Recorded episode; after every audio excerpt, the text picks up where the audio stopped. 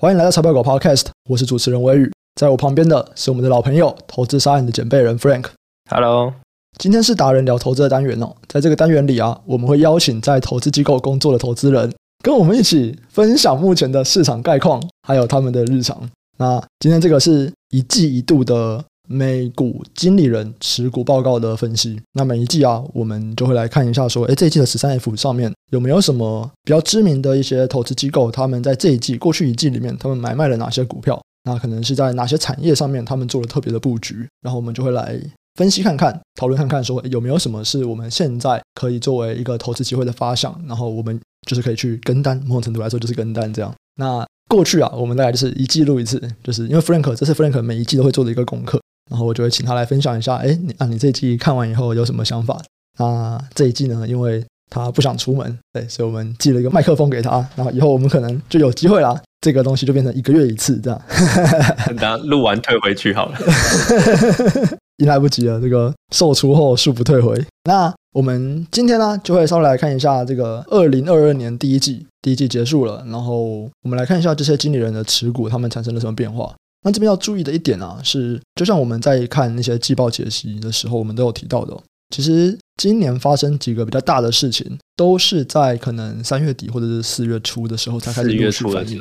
对，四月初的时候陆续反映。所以其实我们现在在看他们的这些十三 F，他们是第一季是三月三十一号的持股状况，可能啊跟现在会有一些蛮大的落差。因为就我所知，其实在四月的时候，各大投资机构都蛮忙的，也不管大啦，各投资机构都蛮忙的。我有非常多在华尔街工作的朋友，然后他们都在讲说，四月他们真的是忙翻了，因为整个股市变动很大嘛，他们就要不断的去调整他们的部位，因为其实会有蛮多的内规啊，都会在讲说，哎，你的这个波动度一旦大于多少，就要去做调整。那整个四五月其实波动都是蛮剧烈的，所以其实他们四五月的时候，就我所知道，他们就已经告诉我说，他们其实做了很多调整。所以我们现在再回去看第一季的时候，就是真的，它就只是参考而已，因为我们看到的有很多东西，就是四月才发生的事情，其实我们是看不到他们做了什么样的变化。这个如果要看的话，要等到八月中，就是第二季的十三 F 出来。不过我们还是可以先来看一下今年第一季这些经理人他们做了什么样的事情。那我们大概会先这样子，就是先讲一下说，整体来说，这些经理人他们的持股水位是上升呢，还是下降呢？再来，我们就会去聊说，那他们可能主要 focus 在哪一些产业？那这些产业他们 focus 的原因可能是什么？当然他们不会说原因，所以这个原因其实都是我们自己去猜测这样子。那首先就先来看一下整体的表现吧。如果我们去看第一季这些美股基金经理人，他们整体的持股守位是上升还是下降，还是他们做了什么样的变化吗？我会觉得讲具体一点是 Long Short 那边看起来明显是在降部位啦。那你说整体的话，其实 Long Only 的我倒是觉得没这么明显的在降部位啊，他可能就是 Hold 着拿过去而已啊。但你说 Long show 的话，其实因为他们那个 To Shareholder later 也都出来了嘛。其然后加上有些人最近也接受了新闻的报道，其实很多人都说把空单平掉了啦，所以我觉得这季度的参考，我觉得比较难一点，就是很明显看到十三 F Long Short 是在降部位，但是其实有一些人已经跳出来说把空单平掉了，像什么 David Taper 就是这样，他就已经出来讲说他把那个空单平掉了，然后接着要开始做多。嗯嗯，但其他没有受访的人，我就不确定他们现在的想法是怎么样啊。那假如说你在参考 BOA 的报告，因为 BOA 报告比较及时一点啊。那基本上现金水位也是拉到过往几次修正的水平了。那仓位来看也是很保守，估值的话基本上中小就已经到二零零八的状况了嘛，只有大型股还没有回到过往的状况。但是如果你把成分股的组成比例变化考虑进去，因为现在的大型股其实比较多的比例是来自于一些资讯科技这些，理论上他们估值应该要比较高。有时候如果如果你把这个差异考虑进去的话，其实我不会觉得大型股修正的不够多啦，对啊。那所以就变成说，你下上如果还跳出东西的情况下，其实我自己啦，目前觉得不是特别的空。所以你刚刚在讲的是说，你看到一些 long short 的基金，他们在降部位，可是 long only 就是只做多不做空的这种，这种算什么啊？有公募啊，然后 hedge fund 有些也不做空的啊。哦，真的吗？hedge fund 我以为一定都会做空诶。没有没有没有，有些不一定会做空，它很多可能只是因为 hedge fund 的抽成的比例比较高，所以他选择开 hedge fund。了解，但是它其实都还是 long only，还是会有这种。所以 long only 的其实都没有去降部位，然后 long short 有降部位，但 long short 降部位其实我觉得蛮 make sense 的，因为基本上你会做 long short 就是避险的这种东西，其实他们都是有开杠杆的。嗯，那你今天当波动有变大的时候，其实开杠杆就很危险，所以这种时候一定是会降杠杆的。所以其实，嗯，我觉得算是蛮合理的。就他们只是认为波动大，那波动大以后本来就是要降杠杆，所以其实这跟对未来觉得会涨会跌的看法，其实并不太有正相关。应该说，从年初开始，你看指数没什么感觉，但是如果你手上有中小，因为基本上你 hedge fund 很多人会喜欢买一些中小的去赚那个阿法。嗯，其实中小那个时候，从去年十月、十一月就开始修正很多了，大概从，所以我觉得他们是那个仓位感受到不太对劲，所以开始降部位。我觉得是延续上一季的状况。所以其实从第四季开始，整个美股表现就蛮惨的嘛，尤其在成长。中小啦，中小就是第四季指数都还撑着，因为大型股没有修正，就 SARS 的部分。但是对，但是中小基本上就是一路往下的，从十月、十一月开始，嗯，嗯，对吧？所以应该是那边的仓位让整个 long show 都有感觉到有点不太对劲，所以大家其实就开始这样部位。不然你看指数，其实到三月底你都还不会感觉到很明显的修正，就可能修一波然后拉起来。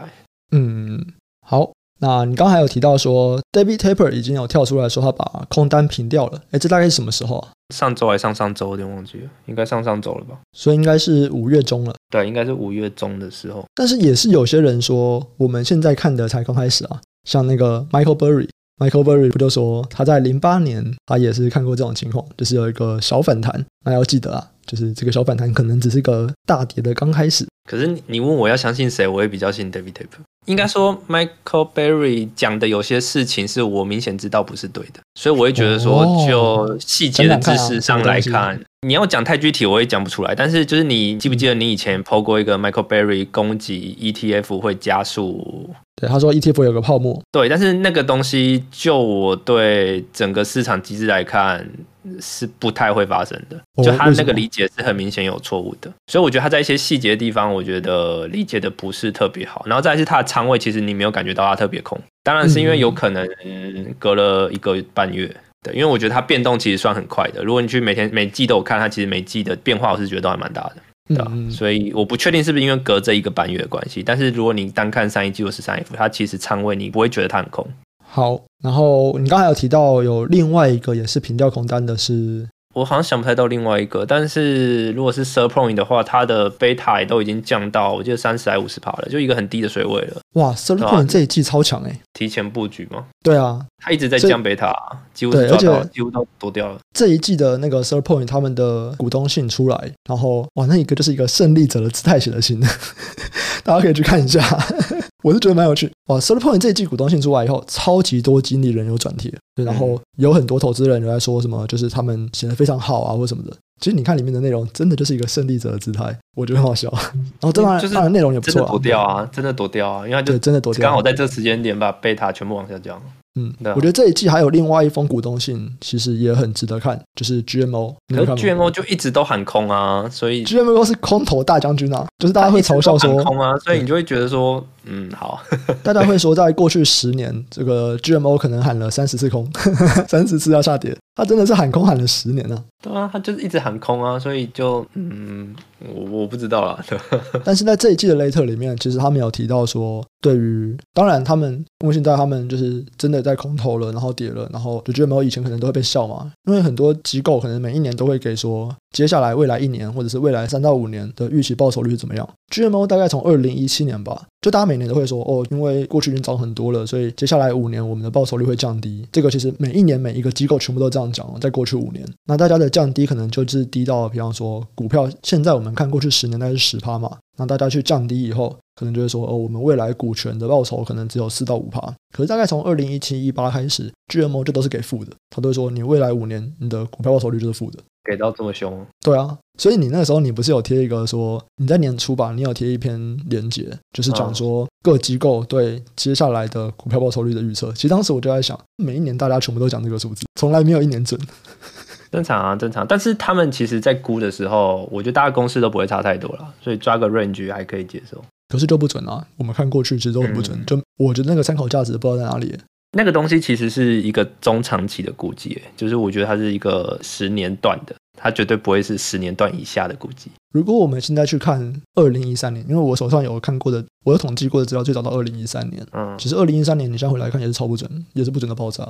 二零一三年的时候，没有去认真检验这件事情，但是我大概理解他们公司怎么算的，但我只能说那是一个很长期的估计，那绝对不会是短期的估计。我觉得 GMO 的那篇 letter 比较值得看的一点是。现在在通膨嘛，他们当然就会说这个通膨会维持好一段时间，是降不下来的。可它里面提到一个观察，我觉得 make sense。他说的是未来啊，随着这个再生能源要起来，其实它并不会降低对自然资源的依赖，反而我们可能会更依赖自然资源。那他这边讲的自然资源，一大部分就是在讲我们要做电池所相关的一些金属。他就提到一个，他说。铜啊，铜就是未来的石油，全部都缺啊，讲白点都缺啊。对对吧，我觉得这个观察蛮有趣的，就是你把铜看作未来的石油的话，他们其实现在他们是很认真的在推荐这个，他们叫做 resource equity，反正就是这些金属，对对，就是这些自然资源的股票。所以，比方说我们刚刚讲的铜矿，或者是可能锂，锂也是一个非常。如果他现在才讲，其实有点慢的，因为嗯。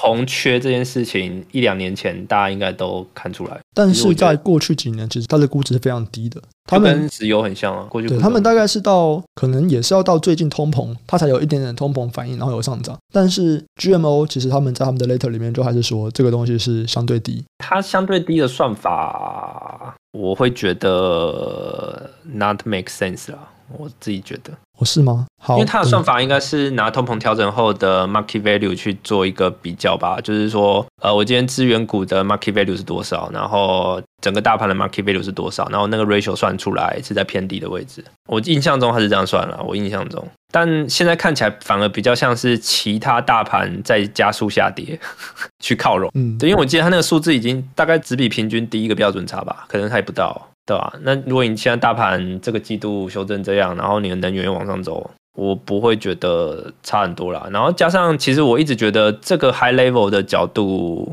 有点不准啊。我自己不会想要这样看啦，因为对我来讲，就是这种东西你就围观看就好了，就是你就直接去算那个边际成本现在多少，边际收入多少，然后如果按照现在市场的预期，你的量要多大？应该说资源那边，我明确的知道它不够用，但是因为我其实自己不是很喜欢投金属，因为金属的拐点没有其他资源好抓。因为金属有个问题是，当你今天价格高涨的时候，很多时候可能会一个短期的回收，就可能废钢、废铜、废金这种回收会突然拉上来，那那个短期的供需可能就会暂时的平衡。所以它是一个拐点很难抓的商品吧？就金属，我觉得拐点不好抓，跟其他商品比起来。所以我自己在如果所有都缺的情况下，我会最不喜欢偷金属。对，但是现在有点像是说其他东西都反应了，就变成金属是一个长期看起来是应该会缺。如果真的世界走向电气化的情况下，我觉得他们应该是看一个很长的地方哎，很长啊，因为大家估都是估到二零五零吧。对，所以我觉得比较不像是一个拐点，比较像是说，反正它就是一个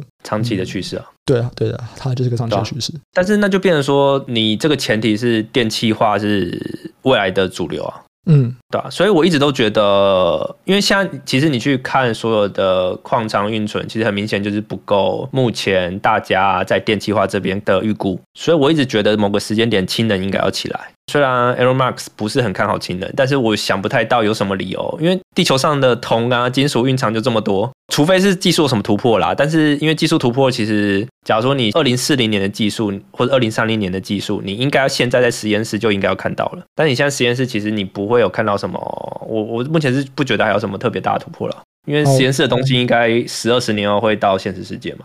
但你现在也在实验室也没有看到什么特别大的突破，所以我觉得很难讲。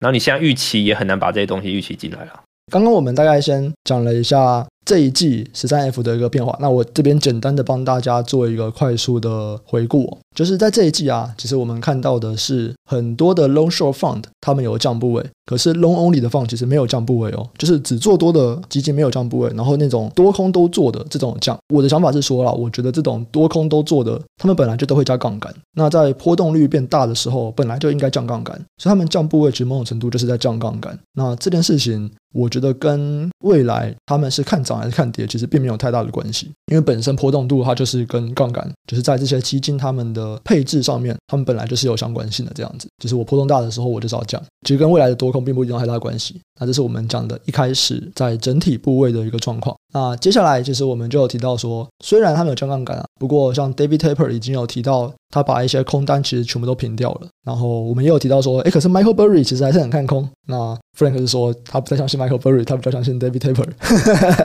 再来，我们提到了这一季这个 Third Point 交出了一张非常漂亮的成绩单。他们在去年第四季就说他们要开始比较保守了，结果今年就真的开始跌。所以他们在第一季的这个 Letter 里面就是写的非常的开心呐、啊，对，非常开心的跟大家报告说他们这一季的成绩非常非常好。然后。后来我有在提了说，另外一个就是空头大将军 GMO，过去十年每一年都喊空，每一年都说要来股票崩盘了，今年终于被他们喊到一个，对，所以他们今年的这个 letter 也蛮有趣。那其实我们刚刚就是在聊说，今年的 letter 里面，GMO 他提到了一个东西说，在未来这个通膨啊加剧。原物料全部都上涨，再加上未来其实我们要转向再生能源的时候，再生能源对自然资源的消耗其实不会比我们现在的燃气来的少。那在未来啊，他认为铜就是新的石油。就在过去我们在产生能源，我们要用石油，我们要去烧石油，然后石化厂来产生能源。但是在未来，我们其实就会去不断去挖这些铜，然后来做电的这种传输这样子。所以他认为铜就是新的石油。所以在这个情况下面，他就会说这种矿场啊，在未来会是一个不错的投资标的。但是弗兰克说他不喜欢矿场，他不喜欢金属，因为他觉得金属的拐点不好抓。我觉得这个东西其实跟石油很像啦，其实大家也都会说石油就是越来越缺啊。可是你看石油，其实之前本一比就还是低啊，偏好就反映在估值上嘛。有时候这个估值就是起不太来，然后你也很难说清楚这原因到底是什么。那大概总结到这边。不过我们如果看石油的话，其实石油最近涨超多的啊，石油过去这两个月涨超多的，今年涨五十八吧。对，真的涨超多的。我们每个礼拜都会去整理这种比较热门的相关主题有哪一些嘛。然后我们看那个什么石油开采权，哇，这个每一周都在板上哎，真的很厉害，一直涨一直涨。没错。那我们接下来就要来看一下说，那其他的一些产业类别，我们刚刚大概是讲了总体嘛，就是 long short 有在降部位。那么现在我们来看相关的产业上面，你可以看到在这一季第一季，这些美股经理人他们对于这种不同产业的部位大概是怎么样的调整吗？大方向，我觉得最明显的是，很明显的去淘到防守型的股票。嗯，像是什么沃尔玛、Costco 啊、黄金啊、医疗啊，其实加的人都很多。对对，就很明显感觉到大家在加防守股票，超惨的选择。对对对对，真的。因为其实你去看第一季 Costco 的 PE 好像已经三十多了，而且是接近四十的那种高度。对，其实每一家都很贵。这个在我们之前的财经时事放大镜里面，我们有提到嘛。一般来说啊，这种零售消费会被认为是防御型的股票，所以就像刚刚 Frank 说的，在这一季我们在三月。三十一号看到的时候，有蛮多基金经理人他们会去买 Walmart、Costco 或者是 Target 这种大型的零售的商店这样子。哇，结果 Walmart 跟 Target 整个惨到爆哎、天哪，黄金医疗其实也很多，买的也蛮多的。哦，医疗就还好，医疗表现还不错。对，但是他就是不太懂，他一直都不太懂，医疗都不太懂。嗯可是他就是有扮演好这个防守的角色啊，对，防守的角色。好，所以第一个是这些经理人在第一季，他们把更多的钱摆到了防守型的股票。那还有吗？其他我觉得都是比较 niche 的，像是我觉得金流支付延续上一个季度的状况，加仓的也很多。对，那我觉得最主要原因就是因为这一次大家最担心的是通膨的议题啊。嗯、那因为支付基本上你的收入是跟金流挂钩，那金流基本上应该会跟通膨同比例的上升，所以大家会觉得说应该是受惠的，因为基本上这个东西它的固定成本是比较高，所以你只要收入上升，理论上你的利润那一块应该跳的比例要比较高，还有营业业杠杆在。这边来讲一下，支付基本上。收入你是会跟通膨等比例上升，对啊，因为这个东西应该是站在大家买东西的量不变的情况下才会等比例上升吧？是啊，因为如果我今天觉得通膨上升，我就少消费了，其实我的金流就是变少了。嗯，你要这样讲也是可以的。不过我大概懂意思了。怎么解读的话，对，大概就是说，假设大家买的东西不变，随着我这个物价上涨，其实我的金流就是等比例的上涨嘛。嗯，我物价全部涨十趴，那你就是每个月消费就是上涨十趴，那你的金流厂商的收入就是每个月等比例加十趴。如果你买的东西都不变的话，对对对，嗯，但是成本又偏固定，嗯嗯，然后估值也不是说特别高。大概在十五的位置。嗯，对啊，其实这个当然有东西贵的啦。这个东西我一直有蛮想要找 Freddy 来聊诶，因为 Freddy 其实对于就是有很多厂商想要跨到支付这边，他是不以为然的。这样讲对吗？应该说他认为啦，你跨到支付那边其实是会降你的 PE，其实不会提高 PE。就大家可能会觉得说，哇，我们跨到金流做一个 FinTech，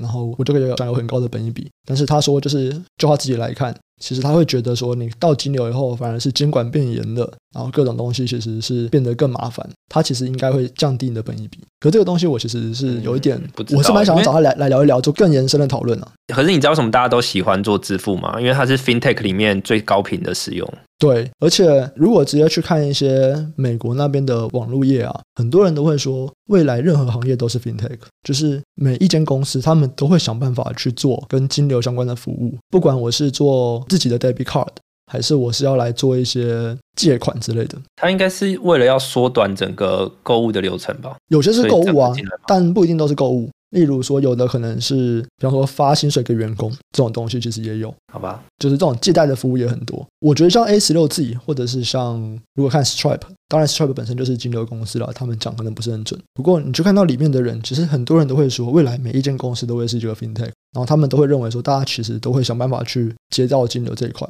如果今天只是单纯站在分析师的角色，认为你跨境金流以后，你的本益比会降低，这个东西我觉得好，也许是这样子。可是如果说，哎，大家不要跨金流，我觉得可能就有跟现在的网络业一些创投的声音相比，我觉得很像不太一样。我相信未来应该还是会越来越多的公司跨到金流、跨到支付这一块。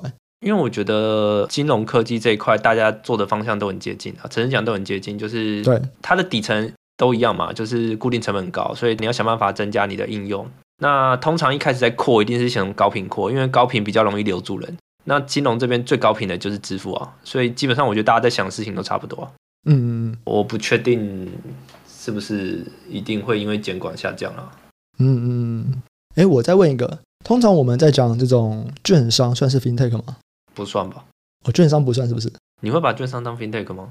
网络券商还有哪个部分会用到 FinTech？比方说，我们现在其实会看到蛮多的券商开始在发自己的 Debit Card。我最近看到很多虚拟货币交易所，他们开始在支援，就是你用稳定币买美股。诶，你知道这件事情吗？我不知道。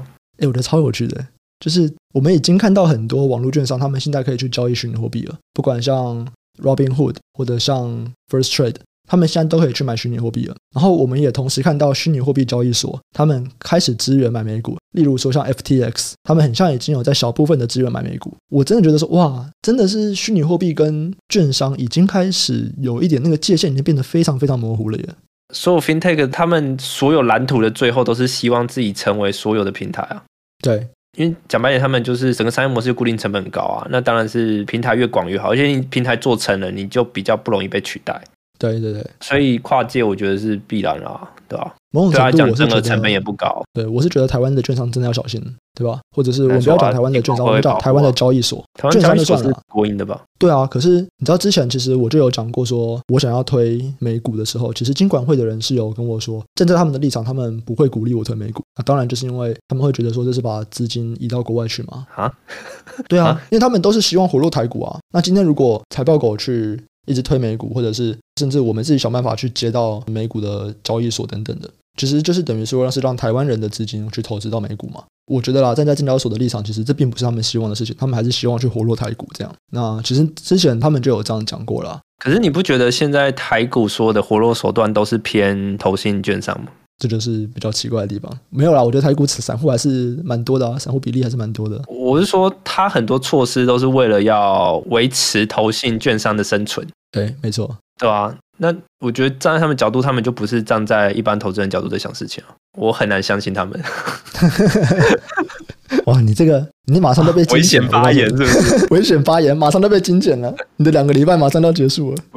没有没关系，我现在应该不会被精简，因为我们又不是金融机构。好，我们刚刚讲了金流支付，其实讲到另外一个跟金流支付很相关的，就是在讲银行。那你这次你有提到一个区域性银行这个题材，你要不要讲一下这是什么东西？就是因为美国他们以前是一个州一个州嘛，那每个州其实都会有一些很小很小的社区银行，嗯，就那种超级小的银行。那如果你去看。我记得没错，美国的银行数量应该是数一数二的多，就是全球来看应该是数一数二多。这个东西有趣，是因为我刚好在开十三 F 前，因为那个时候有点缺乏点子，就是有跟微宇聊到这个东西，就觉得哎、嗯，这边其实看起来蛮明确的，只是没有一个催化。那它主题其实很简单，就是你可以知道金融业目前正在走向一个数位化的方向。那数位化它其实是需要大量投资，然后一个很高固定成本的商业模式。那就变成说，在这个趋势下，其实规模是很重要的。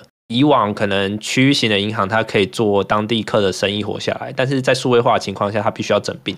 因为数位化成本太高了，不是一个区域银行可以扛下来的。所以你可以看到这两年，其实社区型的银行是一直在整并的，一直在加速整并，估值基本上都很便宜，因为他们流动性超级差。就是我有看过有几家区域银行，可能一天的交易量不到十万美金，就超级超级小。所以就变成说，这种能投基本上只能投 ETF。那目前区域型银行也只有两个 ETF，然后还只有一个 ETF 比较有流动性。那这个 ETF 就是 KRE，然后它这个季度加的人非常非常多，当然大家加的仓都蛮小的。因为其实它整个成交量就小啊，对啊，成交量就很小，所以它仓位也拉不太上来。对对对对，对，对。但是我觉得就是一个很明确的趋势啦，然后你也可以理解，那基本上就只是不太有明显的催化，因为你就是买 ETF 了。这真的是美股投资人会跟台股想的很不一样的，对不对？台股其实很少会想说未来这个整病是一个题材，我就去买相关的股票，因为这个整病就是会拖很久很久很久。不不太懂拖很久的意思，你是说整个流程会用很久吗？对啊，不会，其实其实都很快、欸，这种规模并起来其实都超快，很快啊。只在台湾就会很久。哦、对对啊，就是这主题很明确啦，我觉得就是偏简单偏明确，但是就是量不太能打，因为基本上整个你怎么抓它的催化剂啊？没有催化剂啊？那你怎么抓时间点？假设它时间点有其他东西更好的时候就可以转走啦。那不然就是你去看美国银行数量并到什么样的程度啊？当速度缓下来，或者是我今天集中度开始又往上拉的时候，嗯、其实就可以准备走了。哦，所以其实现在就已经有在陆续整并了吗？这两年一直在整啊。哦，因为这趋势太明显了，大家都明白了啊，对吧、啊？就是你今天是看银行的，然后你看到整个行业都在往数位化的方向走，你就很明白知道一定要并了。嗯，对啊。好，那区域银行讲完，我们再来讲疫情受惠股啊。虽然是疫情受惠股，可是之前点了一大堆。一大段，我觉得就是跌一大段，所以大家又开始来看了。嗯，对，真的就是因为跌了一大段，大家又开始来看了。那我觉得润是最明显的，因为它的现金流量是算得出来的。我觉得是因为这个关系。嗯、其他什么 Square 其实也有，但是 Square 目前还算不出来。其实你都可以看到榜上已经有一些疫情受惠的，买的都还不少了，只是可能每个人偏好不一样。那理由就不复杂，就是杀的有点多，真的杀的很多，对吧？可是像这种公司，我也会觉得有点就是。他在疫情的时候啊，当时他的人会这么多，一部分也是因为说他就是当时最被人讲的，就是你很像会说，你远距办公的时候，你如果要开会，你就是要用 Zoom，因为因为在当时就算是一个我觉得算是很突发的状况。那大家在找的时候，就是找一个最多人选择的安全牌，这没有问题。应该说本来就有竞争者，可是，在当时大家不太会去比较，就当时大家说哪个好，就会去买哪一个啊，因为时间比较紧迫。对，比方说，像我们公司其实 Team 呢，Microsoft 的 Team 呢，我们以前是用 Zoom，我们现在改成那个 Google Meet。嗯，这是空方的论点，没错。对，因为其实我觉得 Google 在最近，他们对于这个 Google Workspace 的整合算是变得更强了，然后他们的一些要求你转到 Google Workspace 的推力也变强了。你原本是免费仔就可以享用很多 Google 的服务，但是现在他们都会要求你必须要升到 Google Workspace。但我觉得就是估值让你觉得可以赌了啦，因为现在 PE 大概二十二十五、二十六，嗯，对吧？对应润的增速，其实我觉得，我觉得有些人是愿意去赌了。另外一个 Calendly 其实也是这个样子，你知道 Calendly 吗？这个我倒不清楚。Calendly 是一个预约时间的 app，反正就是你可以给别人一个连接，然后你自己去设定，就是你有空的时间，然后别人就可以去，嗯、就看他要预约什么时段这样子，然后他会跟你的行事历是 sync 的，就同步。所以如果今天有人约了这个时段，那这个时段就会自动被 block 住，其他人就不能约了。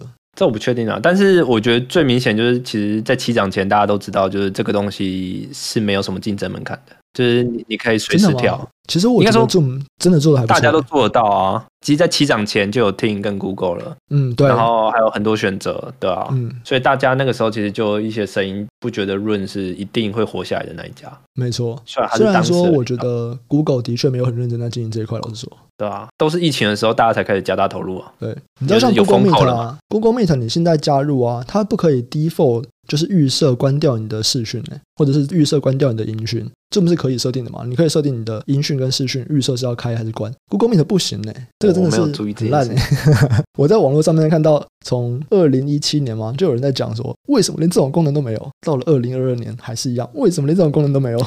好，那以上啊，就是我们在这一季十三 F 中看到一些过去没有提过的板块，或者是过去没有提过的产业。那这边先有一个初步的整理。那因为这一集实在是内容太多了，所以再来我们会把一些内容放到下一集。那下一集啊，我们就会去分析一些之前提过的，例如说中概啊，或者是房屋啊、房市啊，然后另类投资啊、Netflix 啊，或者能源。那以上内容啊，我们就会放到下一集。那如果有兴趣的朋友啊，都欢迎加入财报狗智囊团，这是我们的 Facebook 社团，或者加入财报狗的 Discord 频道。那我们都会在里面不定期的分享我们的看法，还有 Podcast 延伸讨论。那我们这集就先到这边，下集再见，拜拜，拜拜。